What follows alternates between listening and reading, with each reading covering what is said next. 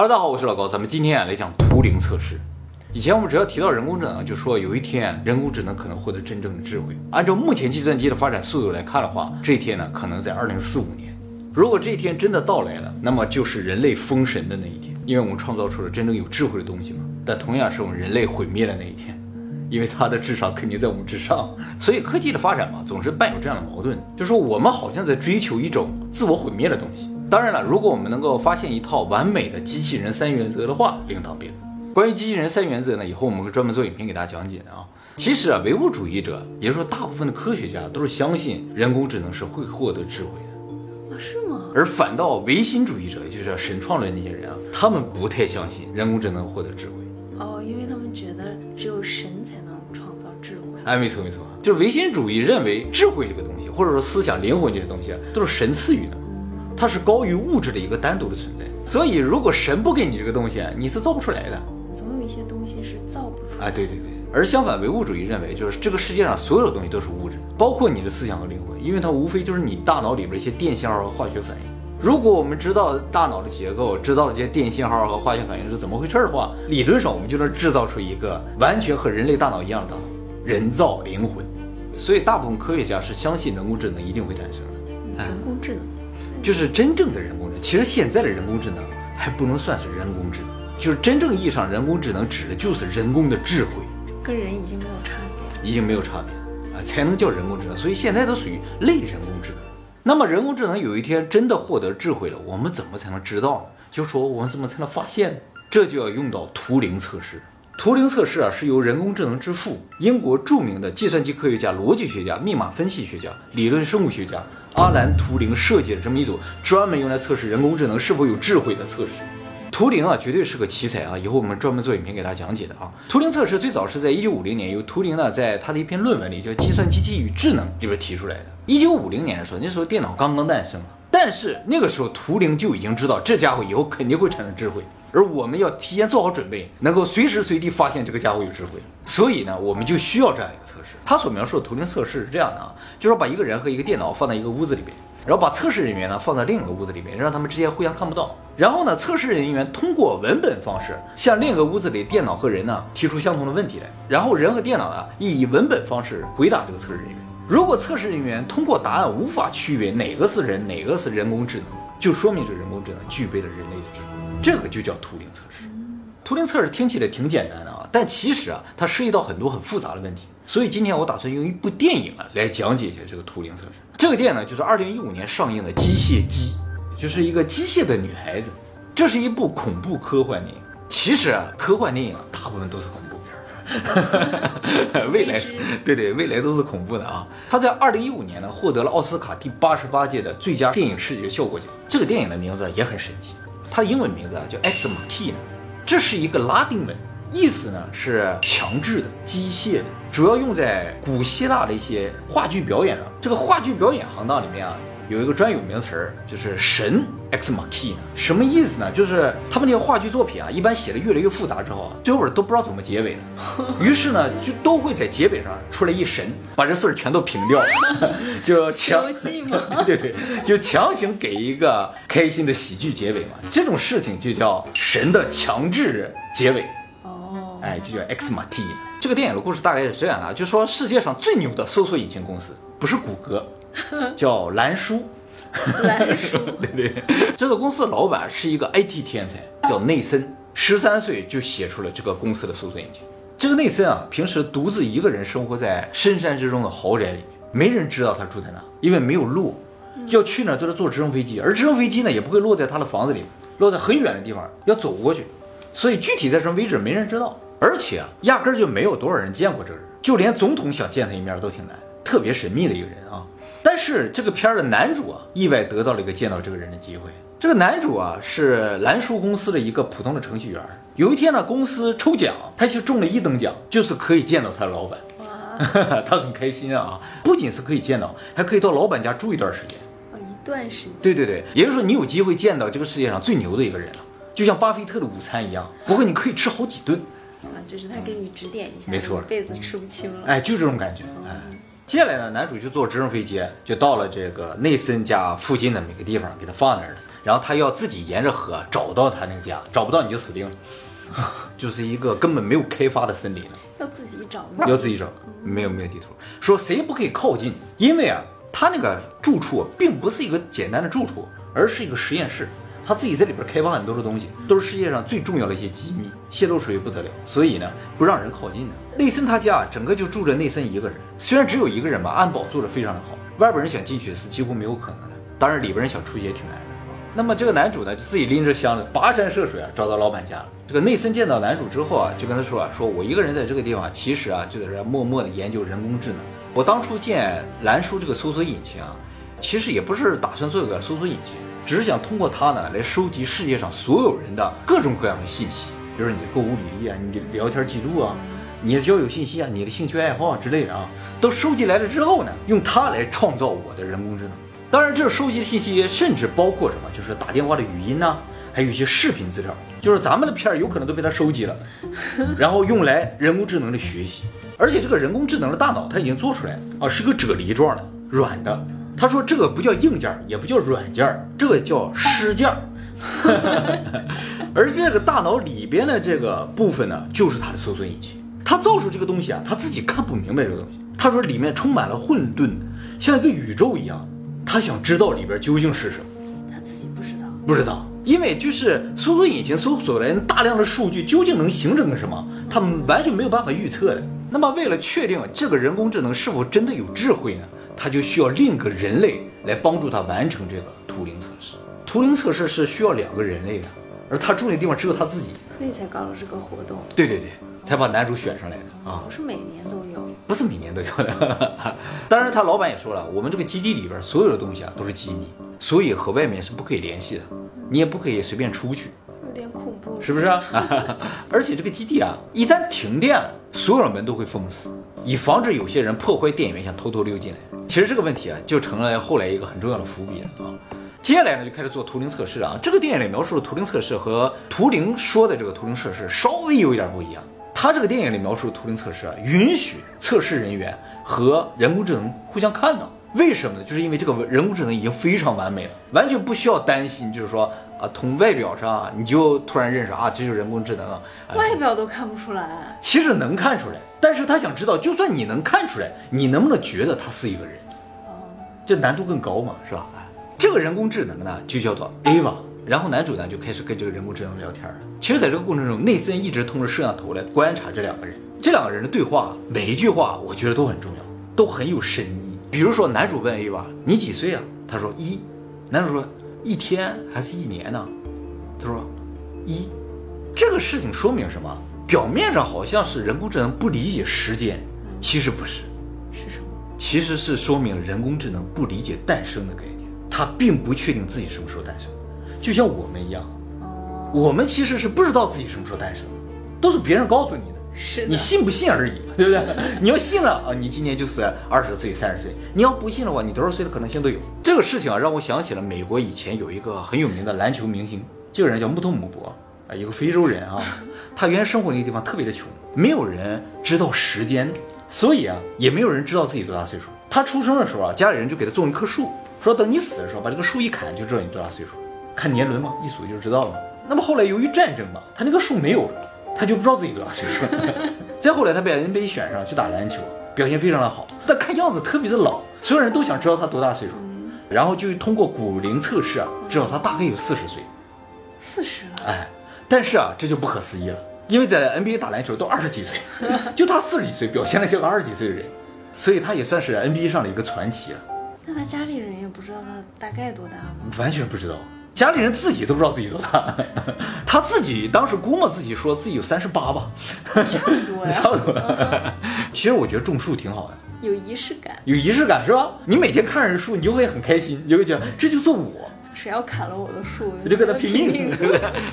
后来这个男主就不断问这个人工智能问题啊，问着问着，这个人工智能突然停下来了。男主说：“你怎么停下来了？”他说：“我觉得咱俩不是在聊天儿，因为聊天啊不应该是单方向的。”哦。你老问我问题，我也想问问你问题啊。这时候男主就稍微有点紧张了，说你为什么对我感兴趣啊？这人工智能知道他自己是机器吗？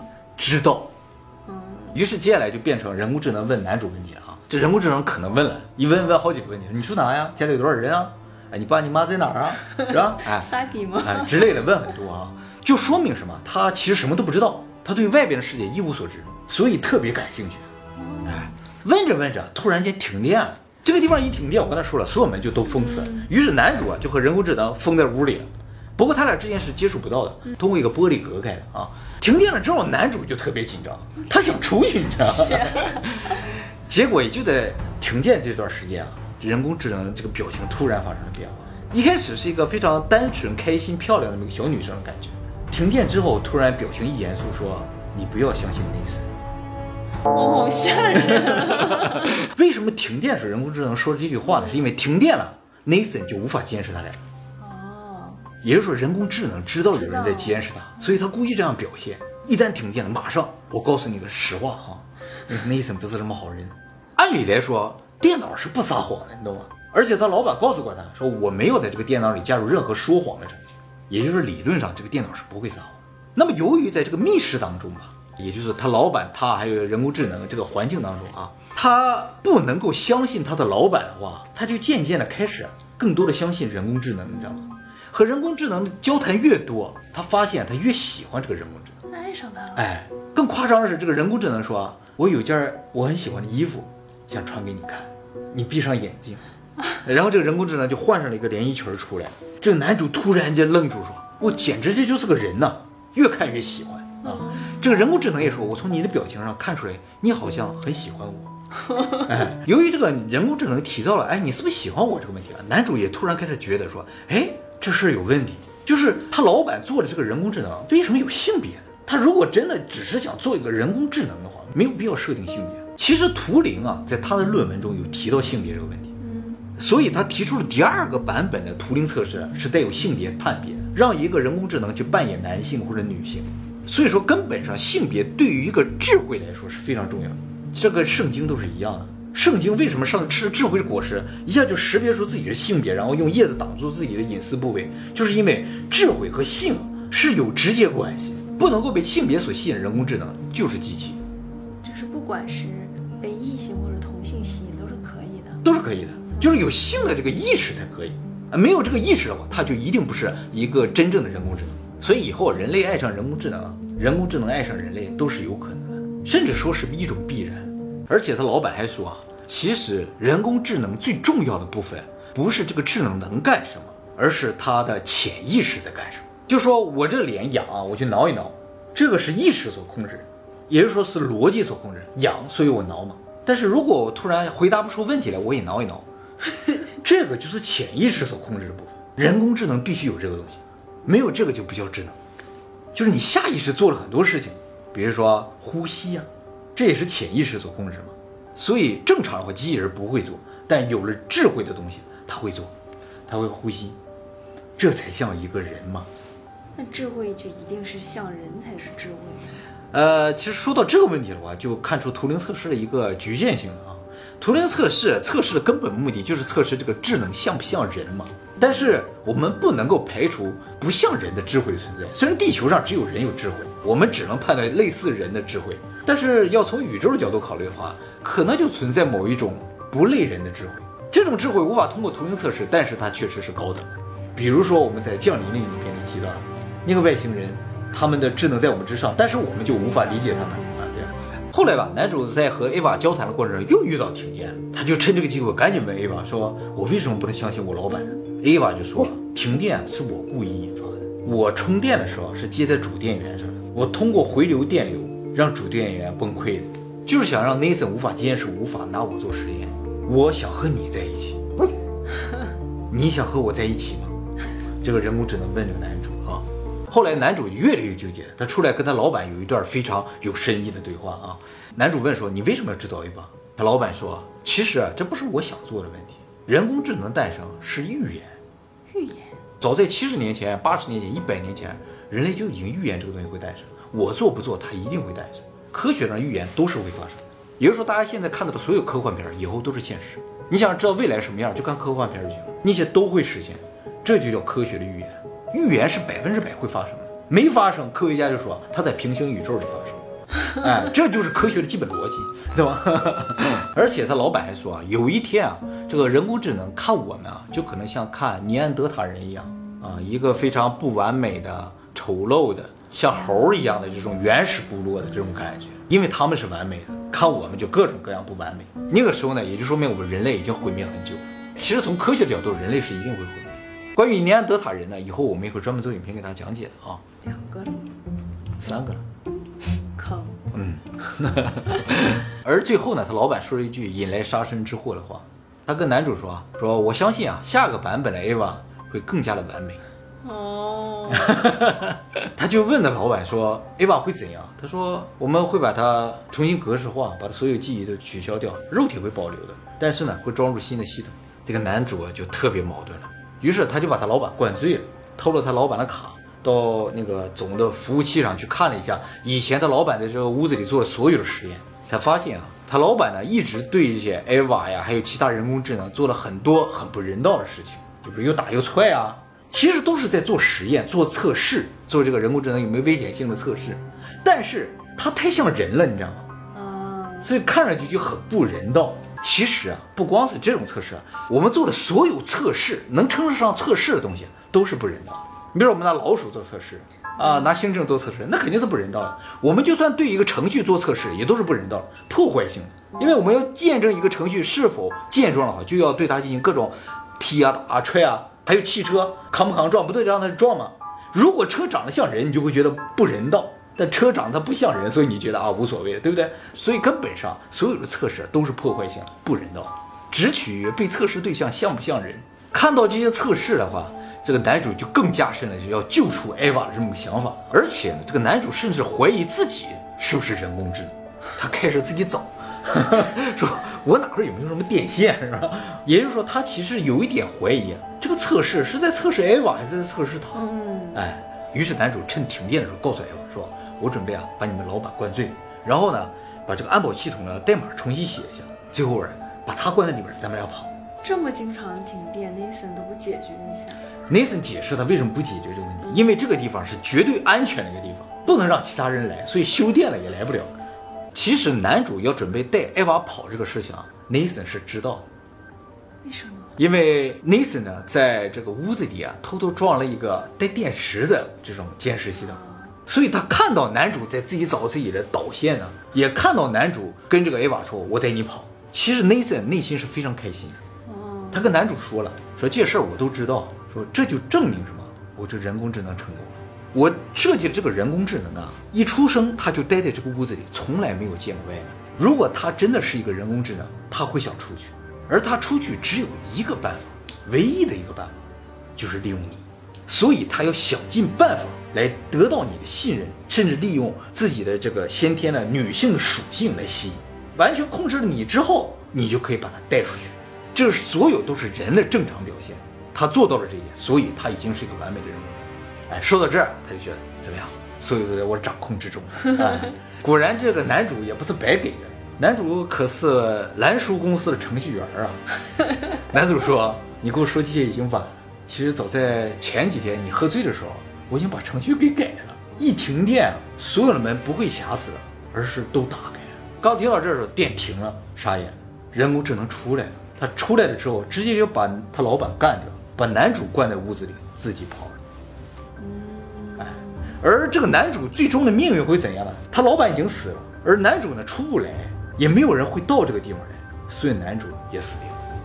可是他老板也一直是这种状态啊！不，他老板有卡可以到处走，他的卡没有那么大的权限，出不来。可是人工智能也没舍得杀死他。是啊，他怎么不带着他一一起跑呀？那肯定不可能带着他一起跑了。为什么？因为本身也是单纯利用他，哎，就是不喜欢他，就是他是劣等人。哎，其实他老板有曾经说过，说这个艾娃的长相是专门为男主设计。他老板是做搜索引擎的，这个人平时搜索什么样东西啊，喜欢什么样类型的小女孩，他都知道。怪不得。所以看到这个人工智能的第一天，这个男主内心已经被他深深吸引了，无法自拔了。啊，都在设计之中，就是自己的理想型啊。没错，所以这个老板算是算到了所有的地方，没想到最后一步没算到，就是他的这个程序员居然改了他的安保系统。所以这个电影说明了一点，就是做人工智能测试啊，一定不要找一个单身的程序员。那也不一定啊，出轨的程序员 也很多也呀。也不行是吧？只要是不是不能是程序员啊，他能改写安保系统啊，是不是？啊 这部电影拍摄于二零一五年，为什么在二零一五年拍？是因为在二零一四年的时候，也是图灵逝世六十周年的时候，诞生了第一个突破了图灵测试的人工智能。有呀，啊，有，其实就是因为有了突破了图灵测试人工智能，所以拍了这部电影。这个人工智是智慧了。是这样的，这个人工智能啊是由俄罗斯的开发团队开发的，一个叫做尤金古斯特曼的十三岁的乌克兰的小男孩。他有年龄，哎，其实跟那个电影里边那个小女孩设定是差不多的。尤金古斯特曼的设定啊，他的父亲是一个妇产科医生，而他呢养有一个宠物是一个天竺鼠。哎这些都有。都有。这个人工智能呢，成功的让百分之三十三的测试人员以为他是真的人。百分之三十三就可以了。对对，图灵当时在他那个论文里面提到说，只要超过百分之三十的人被欺骗了，就算是通过图灵测试。哎，而且他预言两千年的时候应该会有人工智能突破这个数字。啊，事实上也在两千一四年突破了啊。其实这个影片里面提到了一个就人工智能说谎的问题嘛。人工智能说谎一直是人工智能开发界的一个难题，呃，因为里边涉及到一个悖论啊，叫做说谎者悖论，就是人工智能理论上是不能够说谎的。比如说有一天人工智能说我在说谎，这句话怎么理解呢？它本身是一个矛盾，像这种悖论呢，人工智能都是无法处理的，当然我们人也无法处理的。我们人无法处理的时候呢，就会跳过去，但人工智能不能，它会去思考，会去计算。当这个悖论的思考不断深化的时候，它的芯片就少了，就会有一股糊味儿嘛。那就知道它是人工智能。没。错，如果它冒青烟了，就说明它人工智能嘛。所以人工智能在现在是仍然不能说谎啊。你问 Siri，你有没有说谎啊？你能不能说谎啊？它都会傻一阵子。大家可以试试看啊。嘿、Siri，有什么其他我可以帮上忙的吗？你可以说谎吗？我没有说谎这个功能。啊哎，啊！当然，为了避免他们烧了谎，像谎言这种问题，我都不回答的。哎，但是如果有一天啊，人工智能说谎的问题被解决了，这个问题就更大了，就人工智能不再受控。星际效应里边有两个特别高级的机器人，一个塔斯，一个凯斯。男主曾经问塔斯一个问题，说你的诚实度多少？塔斯说，我诚实度百分之九十，因为我如果是百分之百的话，会伤害人类的感情。但理论上，以目前的水平的话，人工智能是不可能这样回答的。就是说我的诚实度百分之九十，这句话没有意义。嗯，你们知道这句话是真是的。对呀、可是如果跟人工智能一起生活，嗯它不会说谎的话，就每天真的很郁闷，就感觉也就不像人，是吧就？是它就会每天怼你啊，哎，你长得好丑啊，你又胖了。谎言会使我们生活的更幸福。没错，所以有时候经常我们要自己对自己说点谎言。图灵测试的东西，大家可能觉得离自己的生活非常遥远啊，但其实所有人都做过图灵测试，你也做过？啊，就是验证码。验证码是在验证什么？就是登录电脑啊或者登录系统的人，他是人还是机器嘛？这不就是标准的图灵测试吗？哦，让选哪一个是车，哪一个是啊，对对对，船你是很难的，你懂？我经常打我我都，过不去。所以有时候我经常怀疑我自己是不是有点导线或者有点什么。